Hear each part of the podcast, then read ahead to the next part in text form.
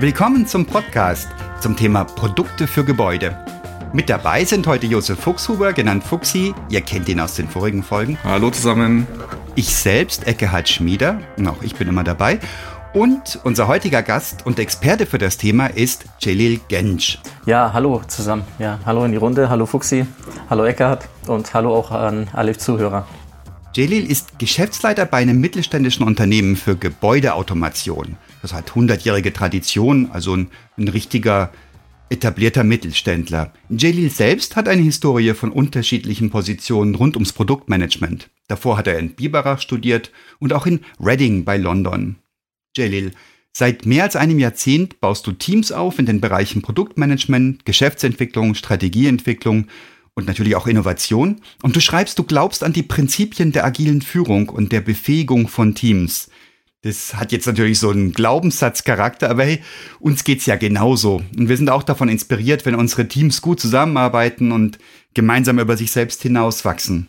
Und du hast uns eine eine steile These mitgebracht, nämlich du sagst, also ja sprichwörtlich sagt man ja Stillstand gleich Rückschritt.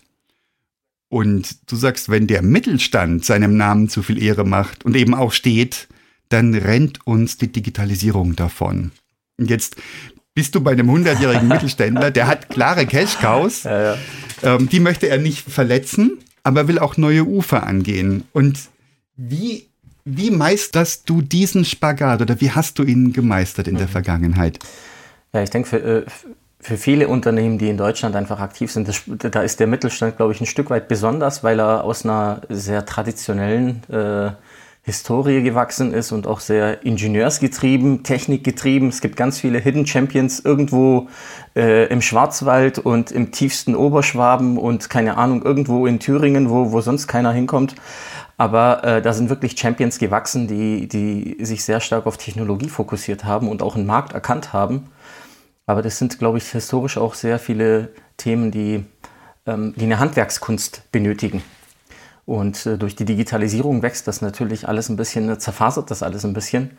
Und wir wissen, wie es mit heiligen Kühen ist. Die dürfen, weiß Gott, nicht geschlachtet werden. Und wenn es der heiligen Kuh nicht gut geht, wenn die mal ein bisschen schnupft, dann wird auch alles getan, dass sie auch wieder schnell gesund wird. Was dann dazu führt natürlich bei begrenzten Budgets, dass die äh, häufig auch wieder ihren Weg aus dem Topf der Innovation zurück in den anderen Honigtopf für, für die Kuh finden. Aber ich glaube, das ist jetzt nichts äh, Besonderes für ein Unternehmen, sondern das gilt für ganz, ganz viele Unternehmen. Und dort den Spagat zu finden zwischen, ich muss die Zukunft heute absichern, weil das ist auch mein Garant, äh, nee, also die, das, den Tag, den heutigen Tag muss ich irgendwie absichern, weil das ist auch der Garant für die Zukunft. Das ist, glaube ich, eine ganz, ganz spannende Reise, die jedes Unternehmen für sich äh, ja, selbst entscheiden und auch lösen muss. Und in so, einem, ja, in so einer Gemengelage bin ich auch schon oft gewesen und ähm, habe auch da meine Erfahrungen sicherlich gesammelt. Deswegen auch meine These, wir dürfen da nicht stillstehen. Der Mittelstand, er darf nicht stehen, er muss voranschreiten. Und ich glaube, dass Digitalisierung eher eine, eine riesige Chance ist für den Mittelstand ähm, Dinge umzusetzen, die ähm, ja, vielleicht Unternehmen, die aus, äh, aus Asien kommen, aus Fernost kommen, nicht so einfach kopieren können oder einfach aufkaufen können. Da äh, habe ich große Hoffnung, dass das so klappen könnte. Du hattest gesagt, dass ähm, viele so Dinge eine richtige Handwerkskunst ja. brauchen. Das würden wir jetzt auch für uns in Anspruch nehmen. Und dann sagtest du aber, durch die Digitalisierung zerfasert das. Das verstehe ich noch nicht ganz, weil wir machen Digitalisierung ja. und wir sind stolz auf unsere Handwerkskunst bei der Digitalisierung. Was hast du da im, im Auge, vor deinem geistigen Auge? Ja, ich, ich glaube, dass ich damit eher die Verfallszeit meine. Also wenn Sie, äh, keine Ahnung, eine, eine Maschine bauen, äh, eine, eine Kunststoffpresse, die können Sie einmal konstruieren und dann können Sie die eigentlich 50 Jahre lang produzieren äh, und, und gut ist. Ähm, da stecken Sie also am Anfang ganz, ganz viel rein, äh, Geld rein und ganz, ganz viel Zeit rein und danach äh, können Sie über Jahre das, äh, ja, davon zehren. Ich glaube, dass mit äh, Software und mit Codes und mit Cloud, Big Data, all diese Schlagwörter, die eigentlich in unseren Köpfen herumschwirren, wenn wir uns das mal vors geistige Auge führen, da sind die Halbwertszeiten super, super kurz. Wenn Sie heute einen Rechner kaufen, der ist in drei Jahren steinalt, ähm, ja, in so einer Zeit leben wir, wo die Hardware nicht so schnell nachkommt wie eigentlich die Software, äh, was super viel Flexibilität bringt, aber auch den dus, äh, disruptiven Charakter natürlich nochmal verstärkt. Sie könnten meinen, Sie haben jetzt eine super tolle Softwarelösung und dann kommt jemand anderes, der hat das viel pfiffiger gelöst und äh, plötzlich äh, sind Sie total uninteressant. Ja. Und äh, das ist, glaube ich, eher das, was ich meine mit Zerfasern. Ja? Dass, äh, dass das ähm, auf der einen Seite die Hardware, die schwierig zu ersetzen ist, die auch ihre Daseinsberechtigung hat. Auf der anderen Seite aber auch der Wunsch der Menschen nach äh, neuen Features, nach Schnelllebigkeit, nach Adaption an neue Gegebenheiten. Und das ist ein super, super spannendes Feld, ja. Auch Perfektion, oder? Genau, wenn man jetzt über so Maschinen spricht, die über Jahre hinweg neue mhm. Baureihen kriegen, neue äh, mit Autos Facelifts kriegen. Ähm, die Technik, die Kerntechnik bleibt die gleiche, nur die Verpackung ändert sich, aber es wird immer perfekter, es wird immer mhm. schöner, es wird moderner. Die Zeit hat man ja oft bei digitalen Produkten eben nicht, sondern eben da ja, wird äh, man mehr weggeworfen und wieder von neu begonnen. Ähm, absolut. Äh, Fuxi, du sprichst einen richtigen Punkt an. Ähm, ich, ich, nehme immer gerne Beispiele aus dem Automobilbau, weil das so plastisch ist und weil sich das eigentlich fast jeder vorstellen kann, weil jeder das sieht. Äh, heute sind äh, Kooperationen äh, zwischen Wettbewerbern eigentlich total normal. Dass ein Daimler mit BMW zusammenarbeitet, das hätten wir uns vielleicht vor 20, 30 Jahren nicht vorstellen können. Heute ist es aber, sie ja, müssen ja. es tun, weil alleine können sie es nicht stemmen. Die Risiken sind zu hoch, die Kosten sind zu hoch, der Kundenstamm ist noch nicht da, die Erträge sind noch nicht da, das Geschäftsmodell ist nicht erprobt. Da sind so viele Risiken. Da scheuen sich dann auch zwei Giganten nicht, drei Giganten nicht, sich zusammenzutun und eine Lösung zu finden. Und ähm, ja, definitiv. Und ich, ich glaube, dass die Hardware, die kannst du auch perfektionieren, aber das funktioniert über Jahre. Und bei Software hast du eben die Möglichkeit, das viel schneller zu machen. Und deswegen musst du agil arbeiten. Deswegen funktioniert Wasserfall in der Softwarewelt, glaube ich, auch viel weniger gut. Ja, es kann sein, aber äh, es muss nicht. Werden die Maschinen, also die Hardware, nicht immer digitaler auch? Haben die nicht immer mehr Chips als Bausteine und Sensorik und sammeln Daten und optimieren sich selbst? Ist das oder ist das äh, naiv aus meiner Digitalisierungssicht gedacht? Was sagt die, was sagt die Wahrheit beim Mittelstand dazu? Nee, Eckhard, das, das ist tatsächlich so, äh, dass auch ja, natürlich die, die Hardware auch digitalisiert wird. Ähm, ich glaube aber, dass äh, die, die, die Hardware, wenn die schlau genug gelöst ist, dann ist sie eine super Basis, um wirklich Dienstleistungen darauf abzubilden und gute Softwareprodukte darauf abzubilden. Ähm, und äh, kann auch natürlich davor, äh, so ein Vendor-Lock kann das natürlich auch geben, ne, dass man sich äh, bewusst vor Fremdeinflüssen schützt. Wobei die ganze Welt ja eher in Richtung äh, Standardisierung geht und äh, ich kann äh, Hardware von jedem x-beliebigen kaufen, aber es gibt ein bestimmtes Protokoll und dann kann ich wieder alles zusammenfügen. Mhm. Und dann sind die Unterscheidungsmerkmale in der Hardware natürlich, dann, dann ist man plötzlich in so einer Kostenschiene. Das heißt, welcher Sensor ist günstiger? und okay, der kostet mich 10 Euro weniger, kann aber eigentlich das gleiche, äh, kann ich auf den Markennamen X oder Y verzichten, dann nehme ich den. Mhm. Das heißt, da sind sie sehr, sehr schnell in einem Preiskampf und den gegen die asiatischen Hersteller zu gewinnen als europäisches Unternehmen oder als amerikanisches Unternehmen ist, glaube ich, super, super schwierig. Das ist eine äh, große Herausforderung. Aber mit Softwarelösungen, die dann drauf gesattelt werden können, mit Dienstleistungen, die sie abbilden können, weil das können sie ganz, ganz schwer kopieren. Ähm, so, eine, so ein Dienstleistungscharakter. Ich bin total fasziniert. Man kann von Amazon halten, was man will.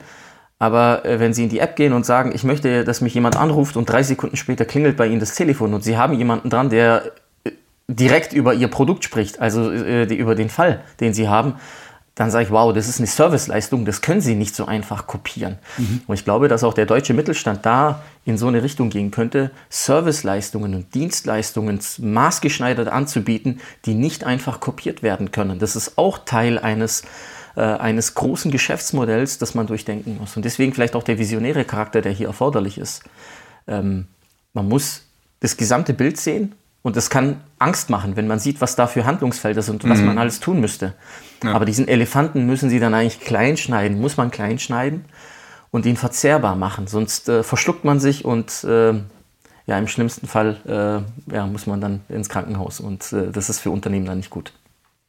Wie geht denn das, so einen Elefanten klein schneiden? Ich stelle mir, also ich, beim Beispiel Auto oder Kfz-Industrie kann ich mir das besser vorstellen als bei der Gebäudeindustrie. Aber ich kann mir vorstellen, dass es überall auch Stakeholder gibt, Menschen, die auf ihren Erfahrungsschatz setzen und die auch wirklich mhm. viel wissen und viel können und für die so ein Begriff wie Digitalisierung auch richtig, du sagtest gerade, ähm, kann Angst machen. Das kann ich extrem gut nachvollziehen. Da mache ich was seit vielleicht Jahrzehnten, bin da richtig Experte geworden Und jetzt kommen da die jungen Schnösel und sagen, hey, wir machen alles elektronisch und wir machen einen digitalen Zwilling von dem Ding und äh, dann können wir die Sensordaten ähm, in die Zukunft projizieren.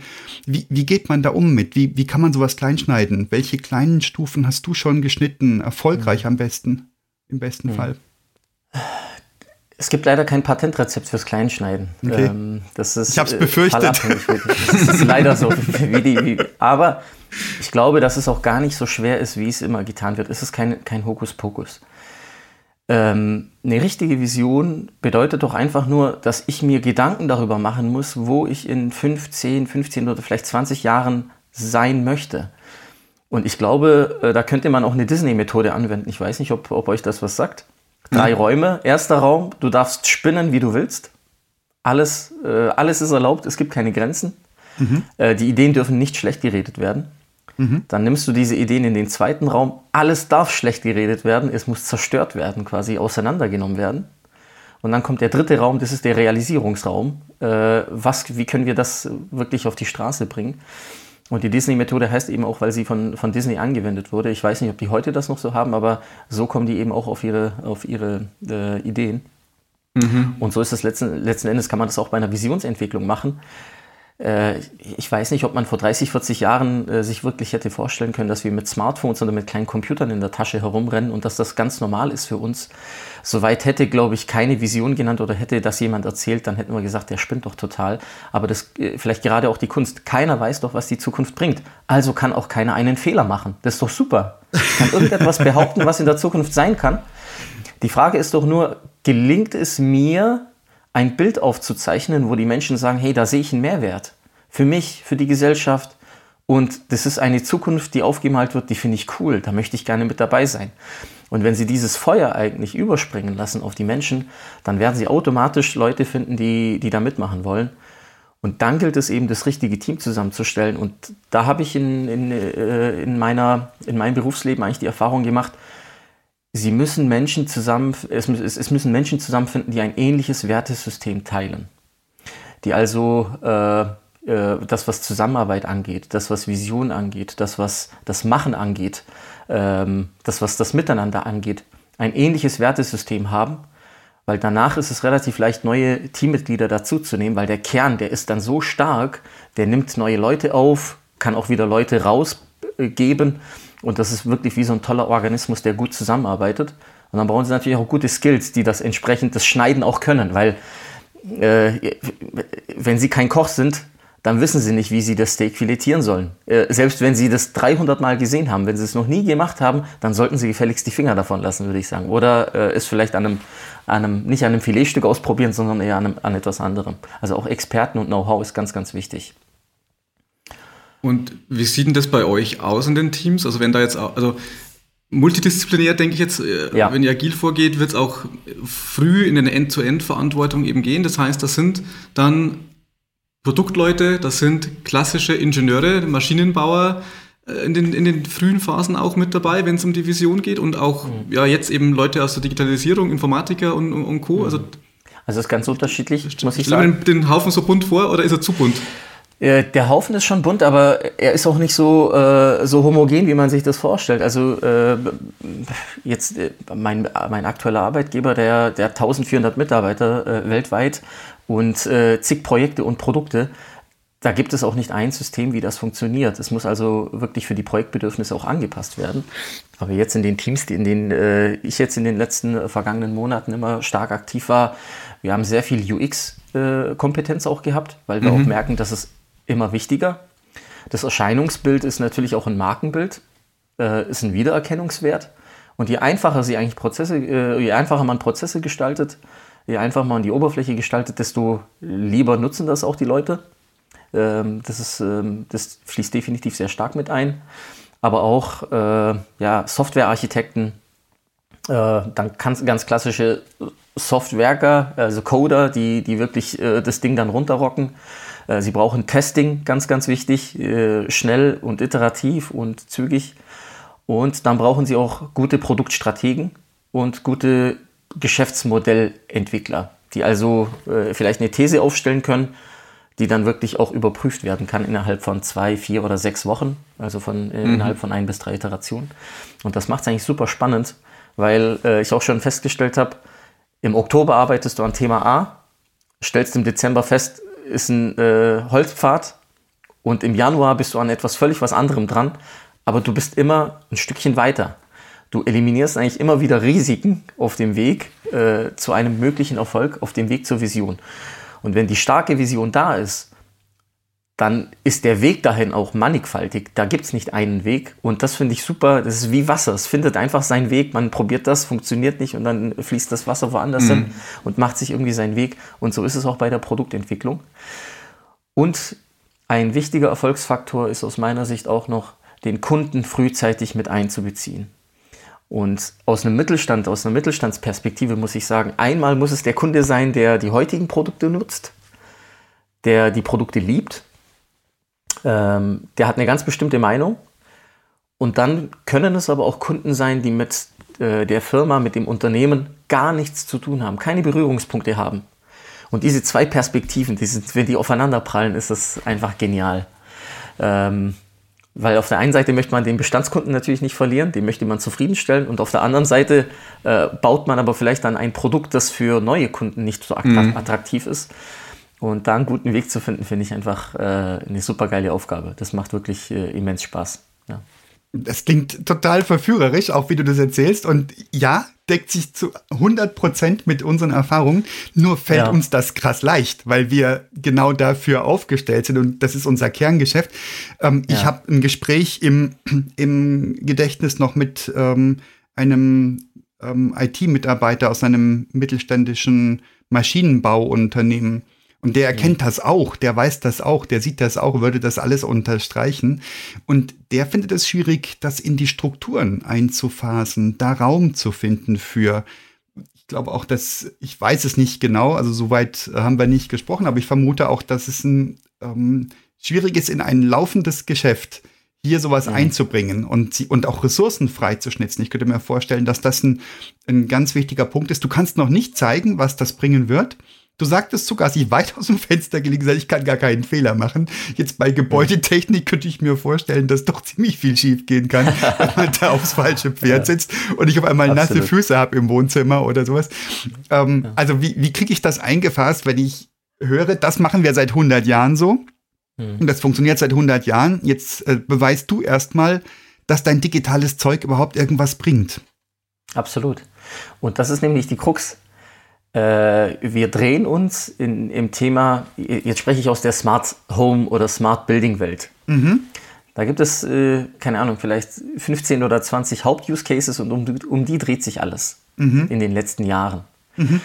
Das sind aber nicht wirklich die Mehrwertbringer. Wenn Sie jetzt äh, oder wenn ihr jetzt äh, einen Lichtschalter, einen mechanischen Lichtschalter ersetzt äh, und euer Smartphone dafür nutzen könnt, dann ist das ja jetzt nicht gerade innovativ. Was wir gemacht haben, wir haben einfach den Schalter ersetzt und haben ein Smartphone genommen. Herzlichen Glückwunsch, können wir uns alle beklatschen ähm, und dann freuen, dass das innovativ ist. Nee, es ist es nicht.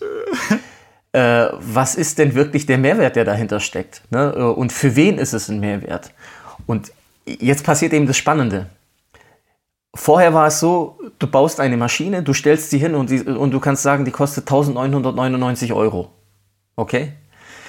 Bei den Use Cases haben wir allerdings festgestellt, ein Use Case A kann für Kunde X 10.000 Euro wert sein, weil es einfach ein massives Problem löst bei ihm und seine Prozesse erleichtert. Und für Kunde B ist es äh, Commodity. Der sagt, brauche ich nicht, bezahle ich keinen Euro dafür. Und jetzt bauen sie da mal äh, ein Geschäftsmodell auf, das sich trägt. Und das, dieser, dieser Möhre rennt, rennt ja auch äh, fast jedes Unternehmen hinterher, das exponentiell wachsen kann. Mhm, äh, mhm. dass das Nebengeschäft irgendwann mal sogar, äh, also dass das heutige Kerngeschäft irgendwann mal klein werden lässt, irgendwann mal vielleicht sogar komplett ersetzen kann oder sehr gut ergänzt. Und äh, das ist auch nochmal ein sehr, sehr äh, großes Spannungsfeld. Aber ähm, in, in so eine Richtung kann ich mir das ganz gut vorstellen. Ja. Ich weiß nicht, jetzt habe ich ein bisschen so den Faden verloren zu deiner Frage. Nee, ich passt, bin ich zu weit ausgeschweift. Wunderbar. Ich habe ja. raus mitgenommen, du musst auch eine Wette machen auf wer sind morgen meine Zielgruppen. Ne? Wessen, wessen Probleme löse ich denn? Und dieser Smartphone-Schalter hat hat bei mir getriggert. Wir haben seit einiger Zeit in unserer Küche eine Philips Hue und die ja. mit unserem Google Home verbunden und das ist großartig. Und wir sitzen dann da und sagen, ähm, Küchenlicht orange und dann wird das orange und alle beölen sich. Geil, wir haben jetzt ein orange das Küchen. Ja. Aber wenn du nachts mal schnell dir ein Getränk aus dem Kühlschrank holen willst, dann kannst du, dann rufe ich nicht in das, in das Zimmer rein, okay, Google, mach das Küchenlicht an, ja, ja. weil sondern hätte ich gerne einen Schalter. Und das ist nicht gelöst. Da habe ich eine andere Lampe, die ist schlauer. Tatsächlich, da kann ich trotzdem auch noch schalten. Ja, und mhm. ähm, das brüllt mich an als ja, leider nicht zu Ende gedacht. Wäre ja. schön gewesen. Und ja, bin ich ein Kunde der Zukunft? Keine Ahnung. Also ähm, was, werden, was werden Challenges in Zukunft sein? Oder wird man ja. sowieso mit seinem Smartphone durchs Haus laufen oder wird man einen Chip implantiert haben, der ähm, über Near Field Communication das ja. alles triggert, dass er die Lichter anmacht, wo ich gerade rumlaufe? Ähm, total spannendes Gebiet. Ja, ich, was ich eigentlich ungern mache, das ist auch das, was ich meinen Teams sage. Wir sprechen immer vom Kunden. Äh, wie ist der Kunde? Äh, wir personifizieren den und machen den zu einer dritten Person irgendwie. Ich sage, jeder von uns ist doch Kunde. Jeder von uns ist doch mal in einem Büro gewesen ne? oder in einem Fabrikgebäude. Jeder nutzt Gebäude. Wir verbringen 80 Prozent unserer Zeit in Gebäuden. Ja. Äh, jeder von uns ist, hat eine bestimmte Meinung dazu, wie, wie Gebäude funktionieren sollten. Ähm, also zählt auch unsere Meinung. Wir dürfen aber nicht nur von uns ausgehen, sondern müssen das ein bisschen breiter, breiter fächern. Und ja, wie gesagt, dadurch, dass die Vision eben nicht falsch sein kann, man kann nur sagen, die Wahrscheinlichkeit, dass, dass das eintritt, ist, ist höher, dass wir, keine Ahnung, Wearables haben. Und wenn, wenn meine Smartwatch sich mit äh, Sensor X in Zimmer Y verbindet, dann geht automatisch das Licht an und durch meine Körpertemperatur weiß er auch, ob es vielleicht ein bisschen wärmer sein muss oder nicht. Und dann, jetzt fangen die Use Cases an. Ne?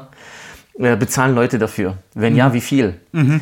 Und äh, ich glaube, die Story, die geht jetzt noch weiter, weil die, die, die Geschäftsmodelle, man könnte man, äh, könnte man jetzt auch über äh, Micro-Contracts nachdenken. Dass ich eben ein bisschen mehr Wärme für ein paar Cent mehr für äh, zwölf Stunden bezahle und nicht mir einen Heizkessel kaufe, der dann 3000 Euro kostet und dann dort installiere. Ähm, und das kann ein Unternehmen alleine nicht machen, das kann auch ein Mittelständler alleine nicht machen. Was dann eigentlich wiederum zum nächsten Problem oder zur nächsten Herausforderung führt, es müssen Unternehmen zusammenkommen mit unterschiedlichen Kompetenzen. So wie wir eigentlich die agilen Teams aufstellen, interdisziplinär, sind auch Geschäftsmodelle interdisziplinär. Mhm. Sie brauchen jemanden, der das finanziert, der sagt, äh, keine Sorge, ich mache das, ich schieße das äh, vor und dann äh, bekomme ich über einen Leasingbetrag das, das bezahlt über drei, vier, fünf Jahre. Ähm, also muss man auch mit Unternehmen sprechen, die man sonst niemals auf dem Radar hätte. Und das mhm. bedeutet wiederum neues Feld Business Development und äh, strategisches Partnermanagement.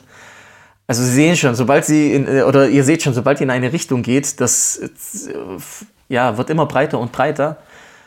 Und für einen Mittelständler ist es, glaube ich, schwierig, den richtigen Fokus zu setzen, ähm, weil äh, wenn, sie, äh, wenn man in die Breite geht, das kann keiner mehr bezahlen. Das äh, kann man kaum managen. Und äh, da umso wichtiger ist eine gute Vision und eine passende Strategie dazu, dass man eben nicht auf dem Pfad die ganze Zeit rechts und links vorbeischauen muss, sondern sagt, nein, ist super, aber wir parken das erstmal auf der Seite. Wir kommen da vielleicht in sechs Monaten oder in neun Monaten dazu. Unser Fokus ist der, das wollen wir erreichen.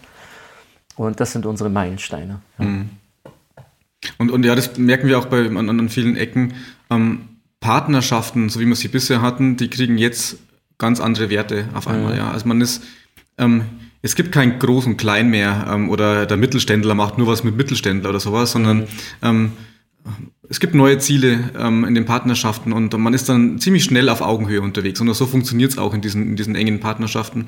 Ähm, ja. Das merkt man an vielen Ecken, dass Partnerschaften momentan neu gedacht werden. Ähm, ja. Ja, du, sprichst ja. super, du sprichst einen super Punkt an, Fuchs. Ich habe ja vorhin äh, in, in, Teams von, von einem einheitlichen Wertesystem, von einem gemeinsamen Wertesystem mhm. gesprochen. Du kannst auch mit einem Partner nur auf Augenhöhe sein, wenn man auch ein gleiches Wertesystem Absolut. hat. Wenn ich als, äh, keine Ahnung, großer Mittelständler sage, ach, die Zehn-Mann-Bude, hey, vielleicht hat die Zehn-Mann-Bude genau die Kompetenz, die dir fehlt, um äh, maximalen Erfolg zu erzielen. Wenn du einen Maler brauchst, dann ist der Maler der Superstar. Dann ist es schön, dass ein Elektriker bei dir vorbeischaut, aber den brauchst du nicht. Egal wie toll der ist. Und äh, ich, ich glaube, das, das ist ein ganz neues Mindset, das viele Unternehmen eigentlich für sich erstmal noch ja, glatt ziehen müssen und klarziehen müssen. Dieses klassische Auftraggeber-Auftragnehmer-Verhältnis funktioniert nicht. Wir haben äh, auch mit einer Agentur zusammengearbeitet. Wie, wie funktioniert denn normalerweise sowas? Du hast ein Arbeitspaket, gibst dann die Agentur, äh, vier Wochen später wird ein tolles Ergebnis geliefert, du überweist und bist glücklich. Äh, ich habe festgestellt, das ist eher kontraproduktiv. Man muss mit den Leuten zusammenarbeiten, die Teams zusammenmischen, sodass es eigentlich wie, wie eine, eine Gruppe ist. Dass es total egal ist, von wem du eigentlich deinen Gehaltscheck am Ende des Monats bekommst, sondern äh, die gleiche Vision, die gleichen Werte, die gleichen Ziele, die Meilensteine, auf die man zurennt. Und dann erzielst du Arbeitsergebnisse, da, da, da hättest du vor fünf, fünf Jahren von träumen können. Ja. Ich meine, du hast die Disney, spannend, ja. die Disney-Methode angesprochen, ja. Da brauchst ja. du Leute, die die Träumer sind. Du brauchst die Leute, die eher die, die Innovationskritiker sind, die nochmal dagegenhalten, ja. ja. Und, und genau, da, die, die brauchst du in, in, in diesen, diesen, diesen Phasen. Wenn du die nicht hast, wenn du eine Agentur hast, da wo nur die, die kreativen Denker sind, okay, dann fehlen die Realisten. Ähm, so ja, ist es. Die braucht's. Ähm, aber eine Sache, die brauchen alle, egal wie sie ticken, und das ist Empathie.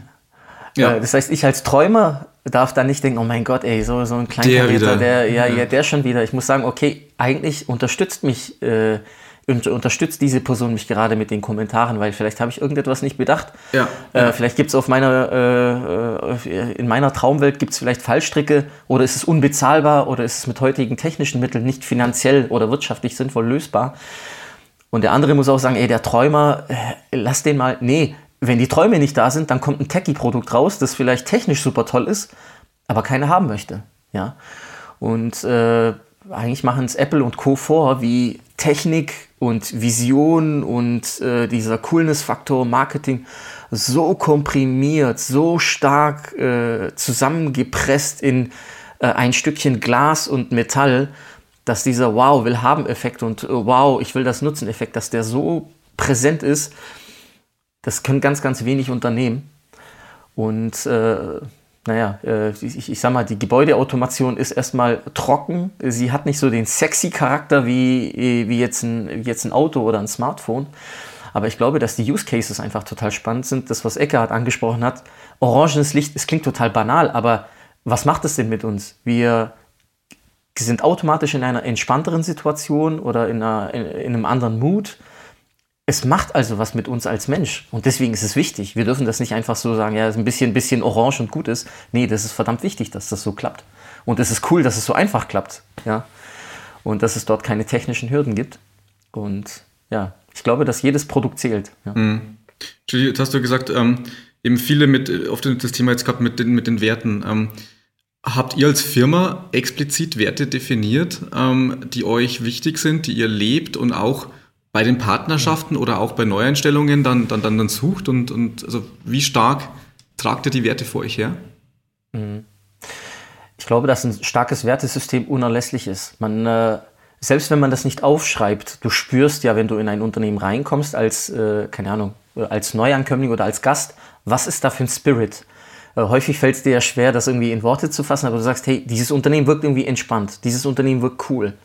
Und ich glaube, das, was sofort auffällt, ist, wenn ein Unternehmen jetzt so tun würde, als äh, also einen Tischkicker hinstellen, einen Billardtisch hinstellen, noch einen Basketballkorb und dann malen wir noch alle Wände grün und blau an und dann sind wir hip. Äh, sorry, nein, das hat mit cool sein und hip sein und modern sein gar nichts zu tun. Du machst dich einfach nur lächerlich. Äh, die, dieser Wandel äh, des Unternehmens, der muss authentisch sein und der muss auch zu den Mitarbeitern und zu den Werten wiederum passen und gelebt werden. Das, was ich immer sage, ist, Habt ihr das schon mal erlebt, wenn ihr einen Film guckt und äh, ihr merkt, die Tonspur und die Videospur, die sind nicht synchron, da ist irgendwie so ein kleiner Versatz. ja, da muss ich ausschalten, das, das, das kann ich nicht. Genau. Das kann ich nicht. Wie, wie lange guckst, lang guckst du dir das an? Vielleicht zwei Minute, Sekunden. Vielleicht zwei, ja, vielleicht zwei ja. Sekunden und dann schaltest du ab, weil es nicht passt. Ja. Aber habt ihr gemerkt, obwohl es nur eine Sekunde vielleicht Versatz ist, man könnte sagen, das ist doch nicht die Welt. Es ist entscheidend. Nichts ist einfach nur so. Das ist entscheidend, ob das synchron ist oder nicht. Und ich glaube, dass es mit Wertesystemen und mit Strategien und mit Visionen auch so ist, dass die Leute merken, ist das nur auf dem Papier so oder wird das gelebt? Mhm. Und deswegen ist es auch wichtig, glaube ich, dass Unternehmen diese Werte gut transportieren können, gut leben können und dass das auch in die Projekte dann überschwappt.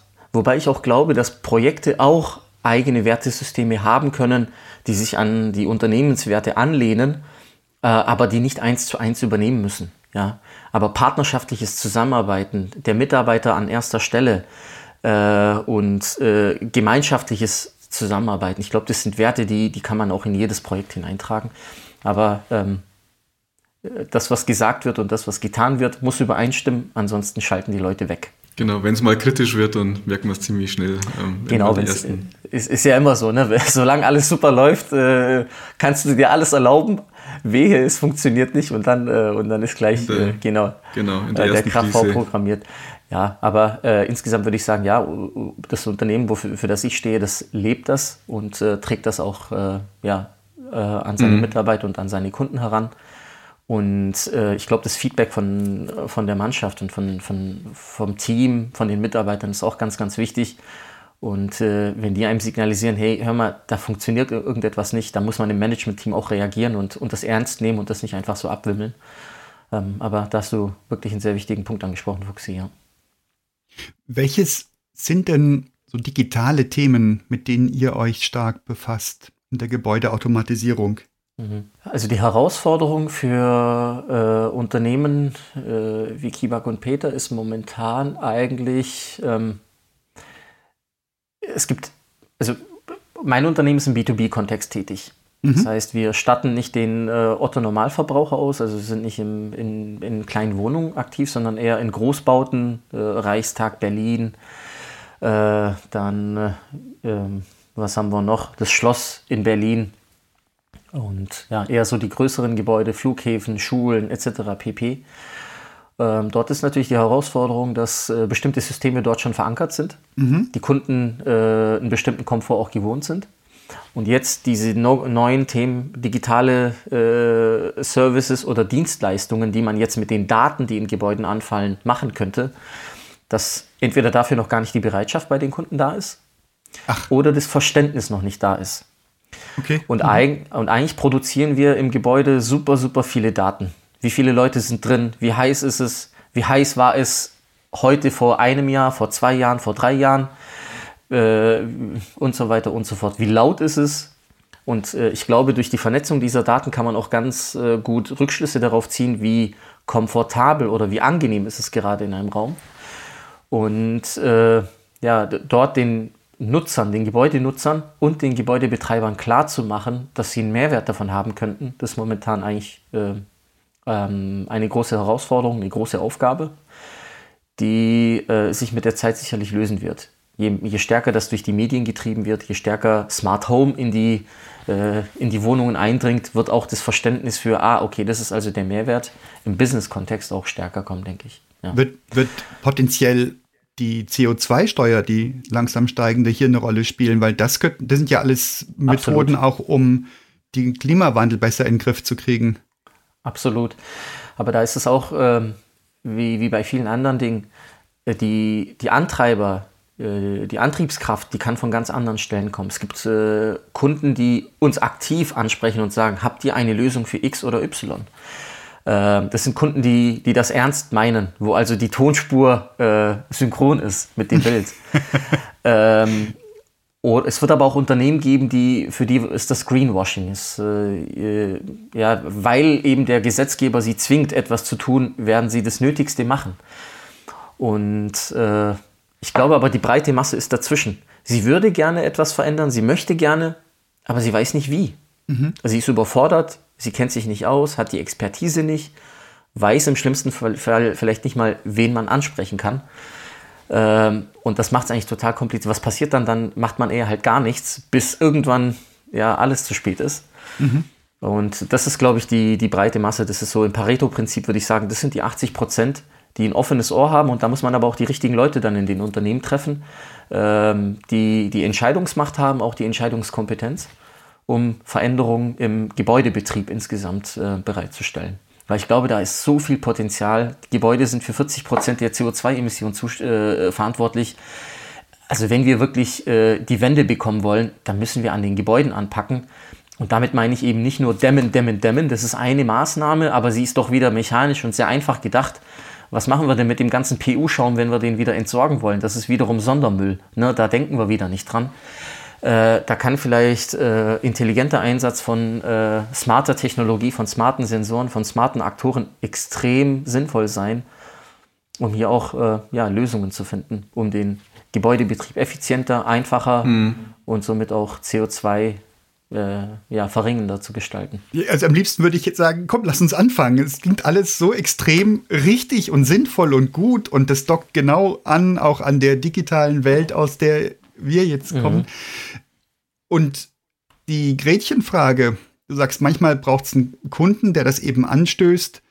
Ähm, viele Kunden wollen noch nicht. Da sehe ich doch jetzt genau den Wurm drin warum sollte ich als mittelständisches Unternehmen jetzt hier Zeit und Geld investieren, Risiken eingehen, mhm. vielleicht versuchen, Partner zu gewinnen, aufwendig, deren Vertrauen erst gewinnen für eine Lösung, von der ich überzeugt bin, dass sie richtig ist und gebraucht wird, aber die jetzt noch keiner will.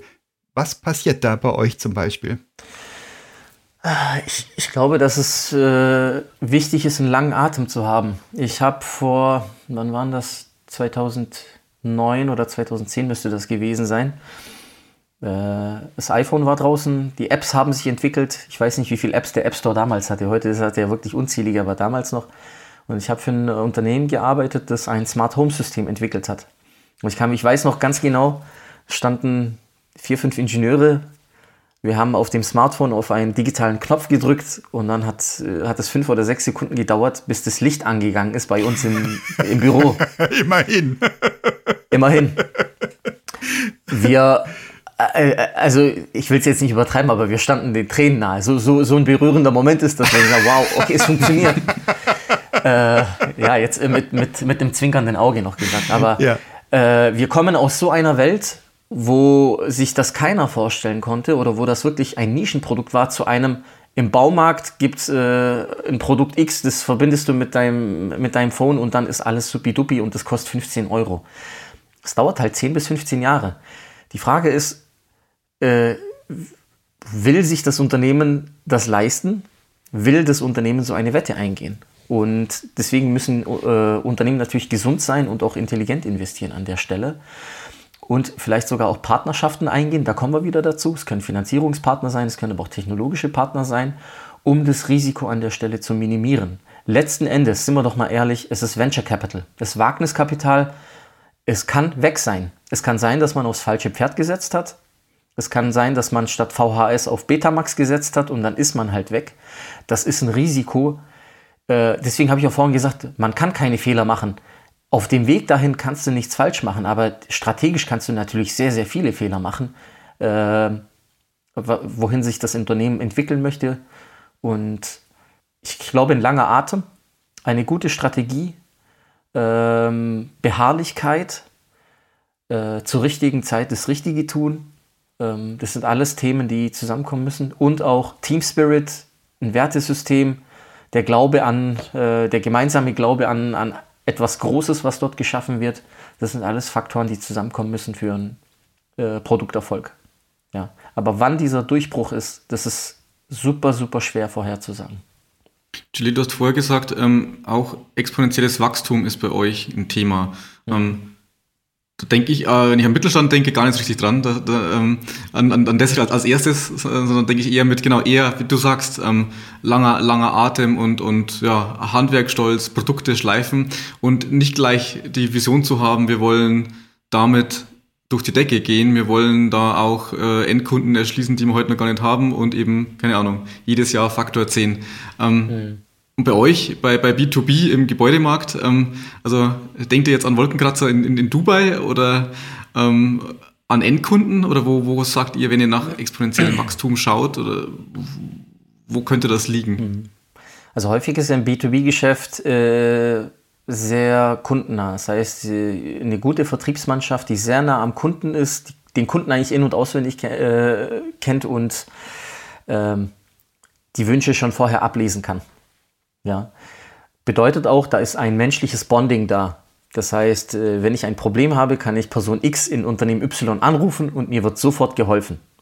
Äh, ich muss gar nicht die Service-Hotline anrufen. Das ist vielleicht sogar cool, dass ich das behaupten kann, dass ich sagen kann, hey, ich, ich komme sofort durch, mir wird sofort geholfen.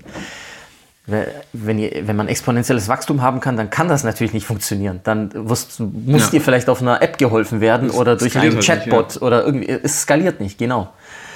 Das heißt aber nicht, dass das linear skalierbare schlecht ist. Nein, das ist eine super Basis, auf die man aufsetzen muss. Man muss nur Lösungen finden, die der Kunde später selber dazu buchen könnte, ohne dass man ihm etwas äh, kompliziert erklären muss, mhm. sondern dass er sofort versteht, ah, okay, ich habe Sensor X und Aktor Y und wenn ich noch einen weiteren Sensor dazu nehme, dann kann ich plötzlich äh, ein neues Feature nutzen, was ich bisher nicht nutzen konnte. Und äh, das, was ich immer sage, ist, irgendeiner muss die Denkarbeit machen. Entweder man macht sie in der Entwicklung, sodass es die Kunden einfach haben, oder man ist, äh, macht sie in der Entwicklung nicht, dann muss der Kunde sie machen, aber der Kunde ist, der hat da keine Lust drauf. Das heißt, er wird das Produkt dann nicht kaufen. Also ist es besser, wenn man das intern löst und die Produkte möglichst einfach gestaltet. Aber äh, so kann das funktionieren mit dem exponentiellen äh, mhm. Wachstum. Da bin ich sicher, dass das kommen wird. Äh, davon bin ich felsenfest überzeugt. Ähm, die Schwierigkeit dabei ist nur, ähm, ich sag mal, äh, kennt ihr äh, Unternehmen wie Gorilla oder Flink oder diese ganzen yep. Liefer-Apps? Die sind ja, also ich glaube, Gorilla ist bewertet mit äh, über eine Milliarde, ist ein Unicorn. Ja. Innerhalb von ja. elf Monaten äh, haben die einen Unternehmenswert oder eine, eine Einschätzung gehabt von über eine Milliarde. Das ist fantastisch. In elf Monaten funkt, so funktioniert leider das Gebäude nicht. Ne? Bis eine Ausschreibung gemacht ist, bis alles installiert ist, bis irgendwie äh, die Sensoren drin sind und bis alles äh, halbwegs läuft, vergehen schon mal zwei, drei Jahre. Äh, die Schwierigkeit ist nur, dort gibt es exponentielles Wachstum, es ist möglich. Äh, alle Business Cases, die Sie rechnen, sind eigentlich auf drei oder vier Jahre ausgelegt. Das heißt, die Excel-Tabellen, die man anfertigt, sind auch so. Und wenn man jetzt als Mittelständler kommt und sagt, so, wir müssen jetzt mal was tun, wir würden auch in die Richtung, wir entwickeln mal ein Geschäftsmodell, äh, was, was passiert denn? Die Excel-Tabelle wird länger, sechs, sieben Jahre. Und das ist dann wiederum für VCs, für Wagniskapitalgeber total uninteressant, weil die sagen, ja, ich will ja in zwei Jahren meine Kohle raus oder in drei Jahren meine Kohle raus haben und nicht erst in sieben Jahren. Und da weiß ich noch nicht, wie der Markt sich da wirklich finden mhm. wird. Ähm, aber es ist momentan auch viel Wagniskapital verfügbar. Das ist zumindest das, was ich empfinde am Markt, dass, dass das möglich ist, dass viel investiert wird, auch Millionenbeträge investiert wird in sogenannte PropTechs, also Property Technology. Ähm, äh, das, was im, im Gebäudebereich, Gebäudekontext äh, funktioniert. Und da glaube ich, dass einfach noch viel mehr funktionieren wird, insbesondere wenn das CO2-Thema CO2 noch stärker ist. Der European Green Deal ist auch nochmal ein großes, äh, großes Thema.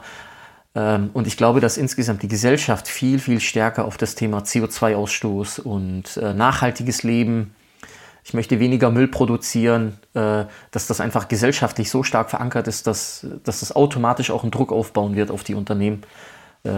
Pfiffigere, nachhaltigere Lösung anzubieten. Boah, dein Wort in Gottes Ohren, Jalil. Ich, also ich, es schwingt für mich raus. Also es ist alles extrem gut nachvollziehbar, was du sagst. Und es wirkt auch wie wirklich Erfahrungskapital. Das ist nichts, was du gelesen hast. Das, man hört dir an, dass du das gespürt hast.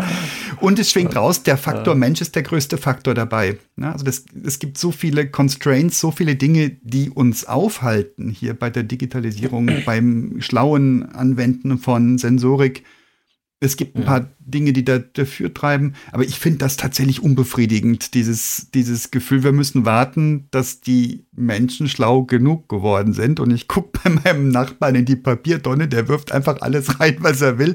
Ich wundere mich, mhm. dass, die, dass, die, dass die Papiermüllabfuhr das mitnimmt. Das machen sie aber auch und belohnen ihn dafür, dass er da einfach alles reinwirft. Und ich denke, was mache ich? Bin ich ein Spießer, dass ich denke, das ist doch verkehrt. Wir trennen doch ja. so ordentlich. Ich habe ich hab nicht das Gefühl, subjektiv in, aus meiner Blase rausdeckend, ähm, dass das in einer vernünftigen Geschwindigkeit voranschreitet. Ich habe ja früher auch nicht Müll getrennt und irgendwann kommt es halt mal an und irgendwann fängst du mal, hörst du mal auf, Fleisch zu essen und so Sachen. Aber wie viele Leute tun das noch? Wie viele Leute fliegen einfach zweimal im Jahr in Urlaub und sagen, das steht mir doch zu? Ja. Ich habe keine Ahnung. Das finde ich unbefriedigend, darauf warten zu müssen. Aber, aber wahrscheinlich ist das Leben so. Aber Eckhard, bei dir muss ja auch etwas passiert sein, dass du diesen Umschwung gemacht hast. Wenn du, also ich finde das total spannend, was du sagst. Du sagst, du warst nicht so, bist so geworden. Es muss also einen Tipping Point bei dir gegeben haben, was dich inspiriert hat, was dich verändert hat, was äh, bei dir neue Gedankengänge einfach hervorgerufen hat, sodass du aus einer inneren Motivation heraus Papier trennst. Mal ganz ehrlich, warum sollte ich denn Papier trennen? Das ist einfach total, äh, oder überhaupt mein Müll trennen. Das ist, macht mehr Arbeit. Äh, man hat statt ein Eimer fünf Eimer irgendwo zu Hause stehen. Rein äh, sachlich gedacht ist es total hirnrissig, das zu tun. Die Motivation ist doch, wir wollen der Umwelt etwas Gutes tun oder ich möchte meinen Kindern eine Welt hinterlassen. Und ich glaube, diese intrinsische Motivation, die ist total wichtig. Die funktioniert aber bei jedem anders. Dem einen könntest du vielleicht einen 10-Euro-Schein an, also sagen, äh, am Ende des Monats kriegst du 10 Euro Gutschrift, dann fängt er zu sammeln an, weil, weil ihn das antreibt. Und für den anderen ist Geld gar keine Rolle, sondern er, er sieht eher ja, etwas anderes, etwas Spirituelles vielleicht sogar in, in, in der Trennung von Müll. Und das finde ich eben total spannend, wenn man Leute mitnehmen möchte, da gibt es keine Schablone. Auch bei einer Teamzusammenstellung gibt es keine Schablone. Es kann sein, dass jemand in Team A nicht funktioniert, aber in Team B total aufgeht. Ja.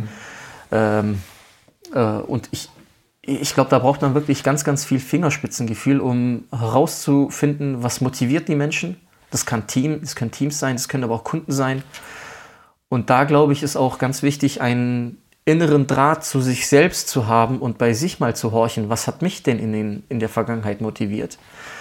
Und was ich bei mir festgestellt habe, ich glaube, dass ich wahrgenommen werde als äh, jemand, der sehr stark Veränderung äh, vorantreibt. Aber insgesamt bin ich auch nur Mensch. Veränderung bedeutet immer Risiko. Veränderung bedeutet immer, ich habe etwas zu verlieren. Ich habe etwas, äh, ja, et eine gewisse Unsicherheit.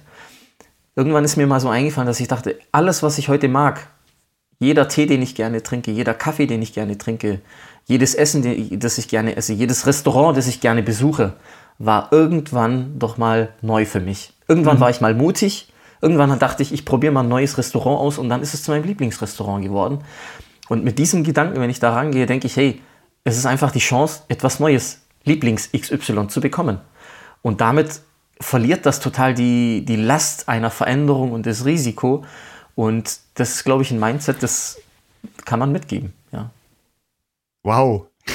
Das ist aber jetzt eine, eine große philosophische Antwort. Ähm, ja, den, genau. Ja, ich ja, möchte genau. mir da jetzt nichts rausnehmen, aber genau. nee, aber ich verstehe es total. Ja, ja, genau. ja. Also ich finde, das ist meine Einstellung genau. Jeder muss regelmäßig an die Grenze seiner Komfortzone gehen. Genau. Ähm, ja. Sachen ausprobieren und dann wieder gerne zurückkommen in die Komfortzone, wenn man merkt, oh Gottes Willen, äh, nicht mein Ding. Ähm, und ja, genau, da darf man nicht scheu sein. Sonst funktioniert das Leben nicht, sonst ist das Leben nicht, nicht lebenswert, wenn man nicht um, regelmäßig die, die, das Ende der Komfortzone besucht. Und mit Geduld und Empathie die anderen angucken, wo man das Gefühl hat, die sollten das jetzt auch tun. Ja, jetzt, jetzt wo es Fuchsi anspricht, äh, du hattest vorhin über Perfektion gesprochen, Eckehard. Ne? Mhm. Ja. Ich glaube, wenn du Perfektion willst, dann wirst du niemals starten. Also äh, du ja. musst irgendwann mal loslegen. Auch euer po äh, Podcast den habt ihr doch irgendwann mal gemacht und dann habt ihr euch vielleicht noch ein Mikro dazu geholt und dann vielleicht noch eine Software dazu irgendwas. Also ich glaube einfach dieses, ich habe eine Idee, ich will es mal ausprobieren. Dieser Anfängergeist, der ist total wichtig bei der Produktentwicklung genauso wie, wie mit allen anderen im Leben. Und äh, die Perfektion kommt dann äh, mit, mit der Arbeit, die dann getan wird, weil man viel mehr Erfahrung sammelt und äh, auch neue Kenntnisse hat, neue Ideen mit einbringen kann. Und dieser Anfängergeist, den finde ich einfach das motiviert mich total, das finde ich klasse. Ja.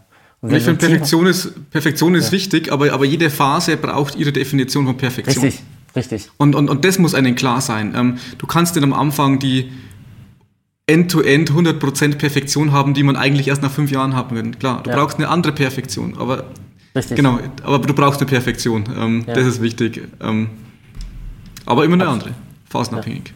Das stimmt. Ja, würde ich hier recht geben, definitiv ähm, ich traue mich gar nicht in die Niederungen meiner Fragen zurückzukommen, nachdem wir doch jetzt wirklich recht hoch aufgestiegen sind in, äh, in hier wirklich philosophische Bereiche.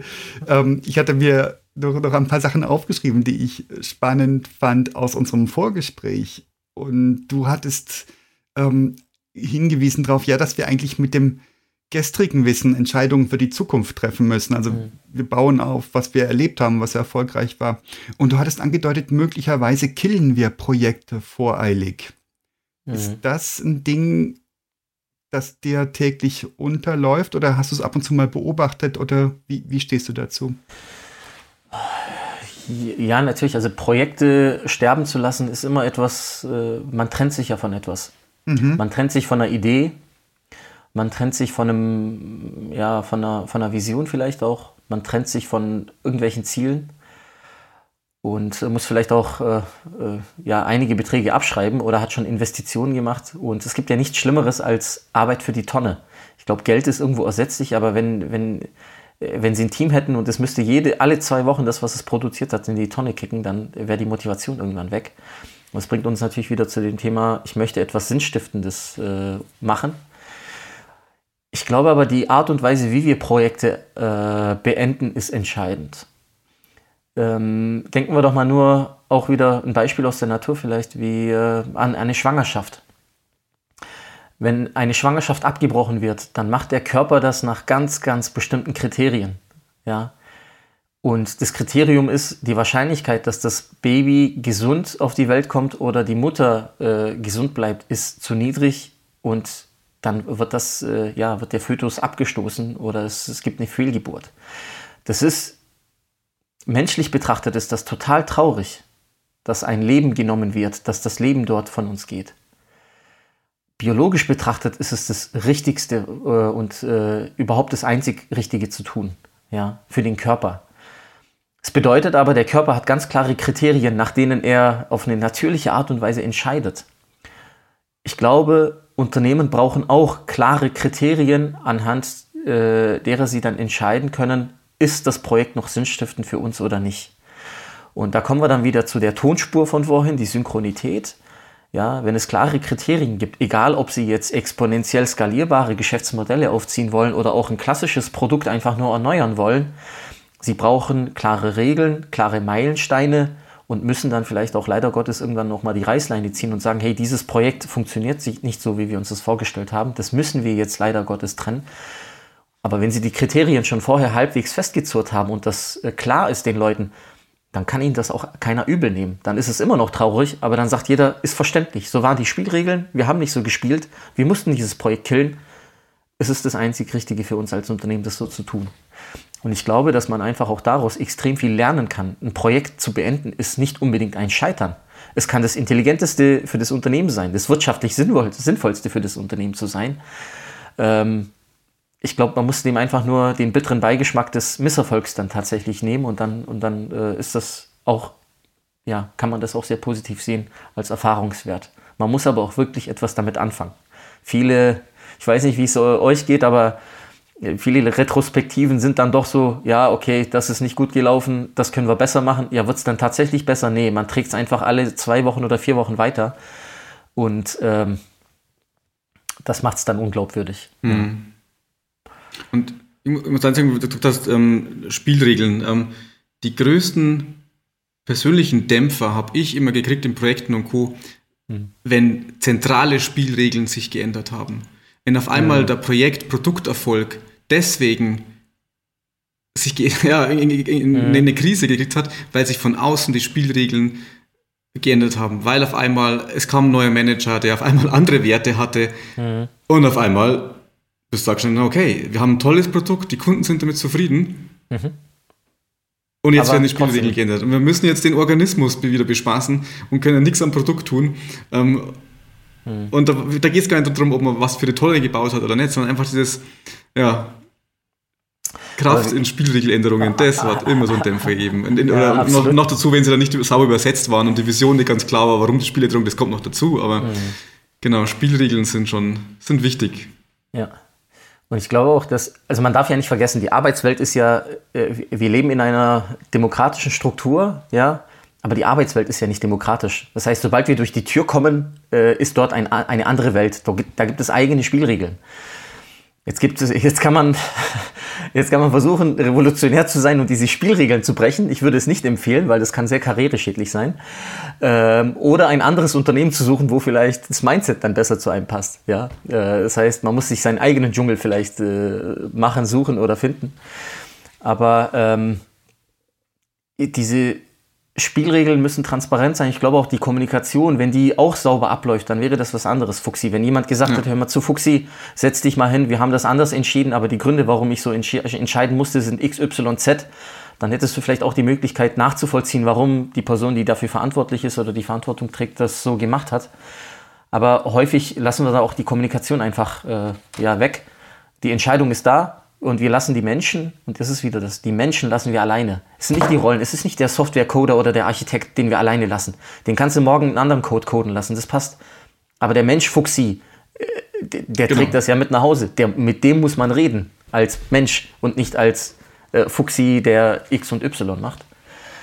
Und ähm, ja, da gehört auch wieder viel Empathie dazu. Also das Arbeitsleben ist total hart, aber es gehört auch viel Menschlichkeit dazu, um, um gute Arbeitsergebnisse, glaube ich, zu erzielen. Ja.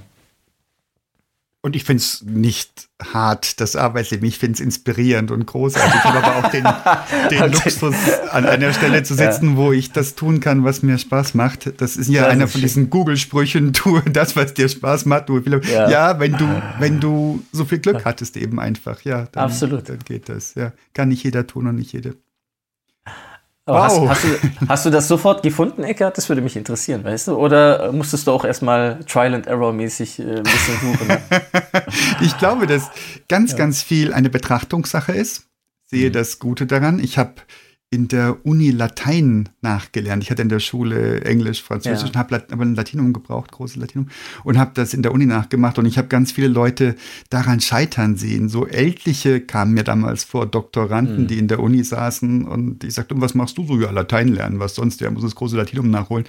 Und ähm, ich habe mir gesagt, das will ich nicht haben. Also ich will nicht wegen Latein noch Jahre in der Uni sitzen müssen. Und habe mir das einfach angezogen und habe mich mhm. rein begeistert, ähm, Cicero im Original zu lesen. Und das hat mir zu dem Zeitpunkt richtig großen Spaß gebracht. Ich kann dir heute nicht sagen, Jalil, was da, was da Selbstsuggestion war und was echte Begeisterung war. Es hat ausgezeichnet funktioniert. Ja. Ich habe in Rekordzeit ein gutes, großes Latinum damals noch äh, gemacht und ich glaube, da geht ganz viel mit. Und es ist wahrscheinlich, jetzt sind wir wieder sehr philosophisch unterwegs, ist ähm, deine Reaktion auf das Leben und, mhm. und wie das Leben sich dir gegenüber verhält, da steht, da gibt es eine Wechselwirkung. Also wenn ich die Dinge mal grundsätzlich annehme. Ich hatte aber auch nie irgendwelche Schicksalsschläge oder irgendwelche schlimmen Dinge, keine böse Krankheit oder irgendwas. Also da kann, da kann ich einfach nicht von reden.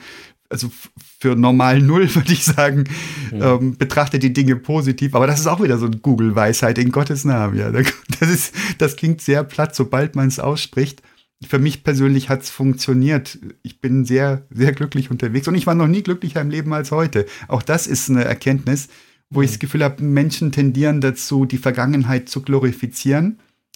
Passiert mir weniger, kann eine Haltung sein, kann vielleicht auch schlechte Erfahrungen in der Vergangenheit sein, keine Ahnung, I don't know. Aber ich glaube, auch da kommt wieder viel rein, ähm, viel Philosophisches rein. Doch hier ja. wieder, ja, wir Menschen machen uns selbst und machen auch unsere Erfahrung der Welt selbst. Ui, jetzt hoffe ich, dass die Psychologinnen und Psychologen da draußen nicht mit dem Kopf rütteln und sagen, uiuiui. Ui, ui. Ja. Schlechte Kommentare dann. ja, wir, wir, sprechen als Menschen, nicht als Psychologen. Ne? Genau. Ja, ist richtig. Genau. Jalil, was für ein atemberaubender Durchgang mit dir. Wir sind hier aber ganz normal steil gestartet, aber dann hyperbolisch in, den, in die in höhere Sphären gestartet. Ich fand das ja, jetzt ja. extrem inspirierend. Ja. Ich danke dir ganz herzlich für den Durchgang und freue ja, mich, dass wir miteinander gesprochen haben. Vielen Dank, äh, Fuxi, vielen Dank, Eckhard. Es hat mir auch Spaß gemacht. Und äh, ja, ich, äh, hat, hat, mir wirklich viel Spaß gemacht. Es war für mich jetzt auch das erste Mal so äh, in so einem Kontext und ich habe Blut geleckt, ja. Wunderbar.